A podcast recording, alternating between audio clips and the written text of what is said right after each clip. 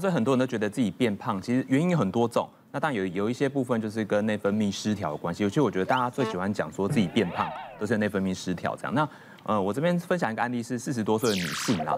那她那时候来看我的门诊之后就说，哎，欧医师，我想要做减重。那我最近大概才短短几个月都胖了大概快五公斤吧。但她说她明明就觉得最近都很疲累啊。那他就觉得吃的东西也吃的不多。那而且觉得说，哎呀，整个人就很水肿，然后怎样睡都睡不饱。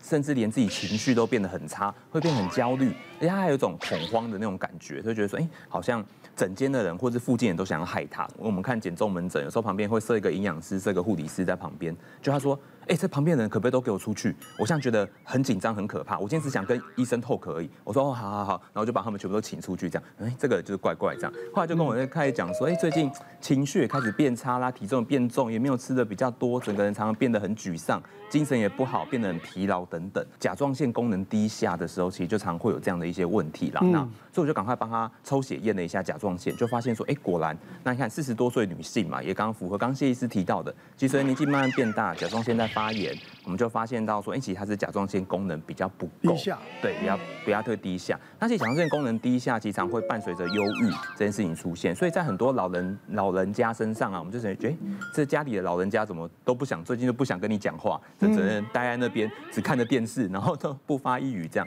其实有时候要小心，他们搞不好是甲状腺功能的问题哦。对，好，那后来呢，所以就确定他是甲状腺功能问题之后，我们就给他补充一些甲状腺素。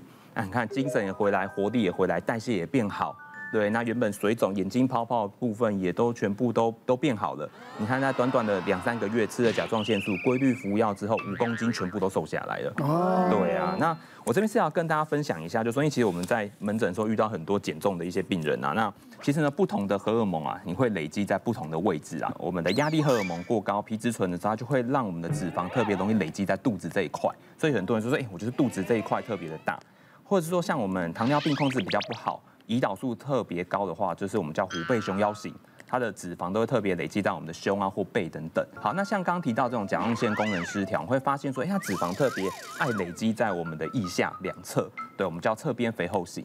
那有些在女性荷尔蒙失调，尤其她的雌激素过多的话，那它会特别容易去刺激我们的脂肪累积在我们的臀跟腿这两块，对，所以你会发现很多女生就觉得，哎，自己好像是所谓的梨形身材，发现哎自己好像就臀腿特别大这样子啊，对。那虽然说我常在我的门诊，我们的客人看到这张图之后就跟我讲说，没有啊，我是全部都有，我应该全部都失调的，对。那我说好，我们来检查看到底是什么问题这样子，对，好，这边来跟大家分享一下。我很少听到男生呢。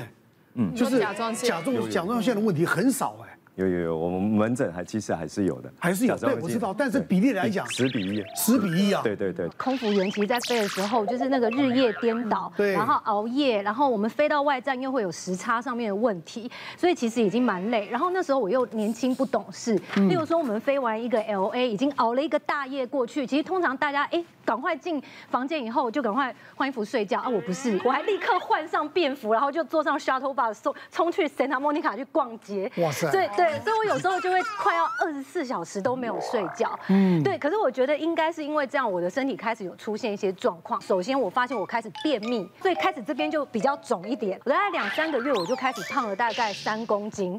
对，然后我就会觉得很奇怪，说，哎，为什么我会？开始这样子慢慢变胖，而且最重要是因为你知道那个时候我们是穿旗袍，旗袍是量身定做的，所以你只要稍微多一点点肉，它就会挤出来了。对，马上挤出来。然后我有一次就在客舱里面啊，然后走路的时候，然后一走就听到。那个声音我就撕裂了，对，我就听到那个撕裂的声音。你知道本来就已经有开叉，它是整个开高叉。但我那时候都还觉得我只是稍微变胖而已。大家可以看一下那个时候我照片这一块，这边是真的比较有肉一点。对对对，我就是中中中段中段中段这边就是刚刚刚我们欧医师有讲，然后这是现在啊，就是后来哦，身材真好。对，后来就是后来我为什么会开始恢复身材？原因是因为我。有一天发现那一阵子，我发现我晚上量体重跟早上量体重，我可以差到一公斤，因为是水肿。水肿差到一公斤，我觉得这样蛮恐怖的，所以我后来就去看中医师，然后中医师才跟我说啊，你这个是内分泌失调，所以他还调这个水药给我。但那时候中医师就跟我说，他说你这个每天这样子飞，我建设的速度比不上你破坏的速度。后来是真的觉得这样对身体不好，我是后来辞掉了这个工作，然后重新再调养身体，才慢慢慢慢恢复身体。那你何必辞掉？你就调整好，到了就睡觉，就不要去逛街了，那我们再看看这个荷尔蒙还跟哪些状况是有关系的？内分泌失调，让你月经乱，然后难受孕，欲望呢也兴致缺缺。来，有谁呢？没有人想承认自己欲望兴致缺缺。是我有一段时间拍戏，就日夜颠倒，然后压力也很大，然后就会发现和内分泌失调，是因为刚开始你脸上开始冒痘了，然后你下巴这边你就会冒痘，然后我就会很纳闷，因为我平时是个不长痘的人，突然冒痘你就觉得怪怪的。当当当你例假来的时候却没有来。你想说，哎，原本该来的东西怎么不来呢？你就会想说，哦，那可能是因为你自己分析你的那个作息跟你的压力，你就知道，哦，应该是荷尔蒙失调。那他第一月没来的时候，你就会抱有侥幸心理，想说啊，应该第二月就会好了。结果第二个月也不来，那医生就会给你开一种叫那种黄黄体素吗？对，然后你吃一整个月的药，你就会。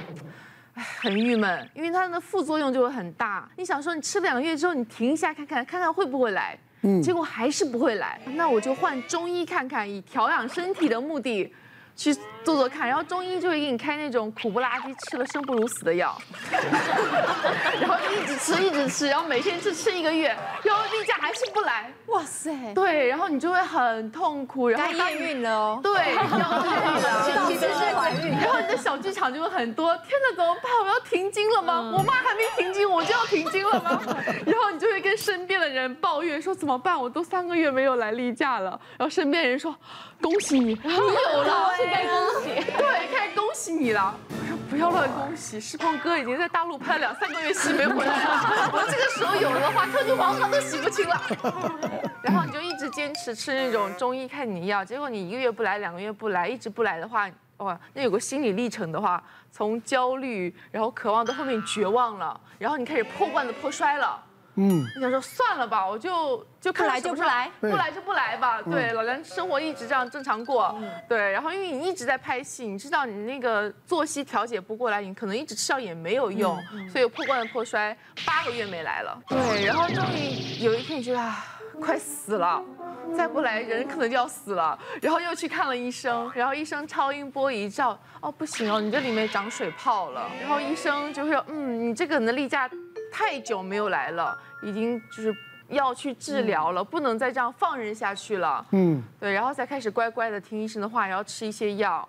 对，然后刚好戏也杀青了，然后你慢慢有意识去调节你的作息、你的压力，然后你的饮食，然后配合医生的药，然后例假终于自然而然来了。对，普天同庆。对，这种心情，那种心情你就很想去楼顶放鞭炮。对，就很高兴。就是。女生月经不来，我想尤其是年轻的年轻的啊，不讲怀孕了哈，怀孕当然就是恭喜嘛。然后停经又是停经，讲一下大家为什么月经会不来会乱，而且最常见的原因，其实最常见的原因呃，对各位来说应该是压力。那为什么压力会让月经不来？因为压力会影响脑下垂体，是让脑下垂体去调整女性荷尔蒙的那那些荷尔蒙变成没有功用，嗯，所以你月经就会乱。嗯，所以这是最常见。第二常见的其实是本身有多囊性卵巢。嗯，多囊性卵巢就是先天你本身就有男女性荷尔蒙的不平衡，那它的表现很多元化，有可能是月经混乱，有可能是人容易胖，有可能女生有长一些小胡子，或是腿毛特别长。哦，那当然也有有也有些容易长痘痘。是，它有些这这些症状如果最严重就是说全部集合起来。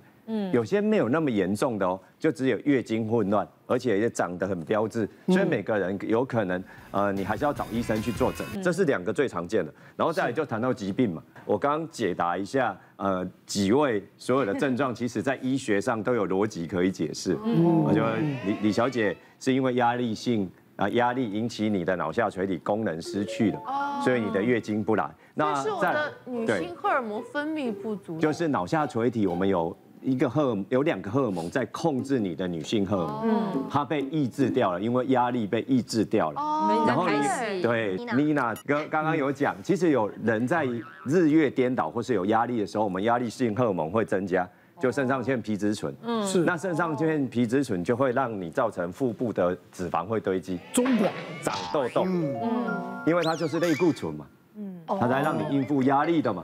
刚刚各位的症状其实都是很合理的，嗯，好，当然这些要怎么去处理，那我们可以求助医师来帮助各位把它调得更好。别忘了订阅我们 YouTube 频道，并按下小铃铛，收看我们最新的影片。想要看更多精彩内容，快点选旁边的影片哦。